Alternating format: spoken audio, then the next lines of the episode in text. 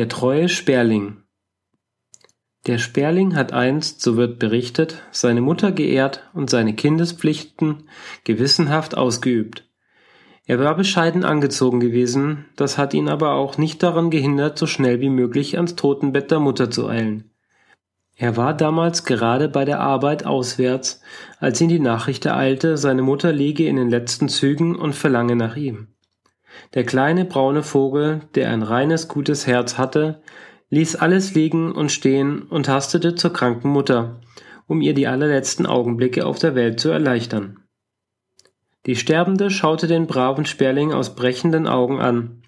Ein froher Glanz umleuchtete ihr Gesicht und sie sprach Mein gutes Kind, ich bestimme, dass du immer den Reis, der um die Speicher herum verstreut liegt, auflesen und verzehren darfst. Ja, und seither lebt der Spatz in der Nähe der Menschen. Er baut sein Nest unter die Hausdächer und verzehrt Körnerfutter. Seine Schwester, der Eisvogel hingegen, wohnt an den Bergbächen und muss sich das Futter recht mühsam fangen.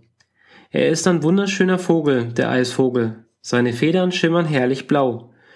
Schön ist er in der Tat, aber er ist eitel. Als die Mutter im Sterben lag und nach ihm rufen ließ, legte er zuerst feine Gewänder an und malte sich Schminke ins Gesicht. Dann endlich bequemte sich sich zur kranken Mutter, und als er ankam, war diese bereits verschieden.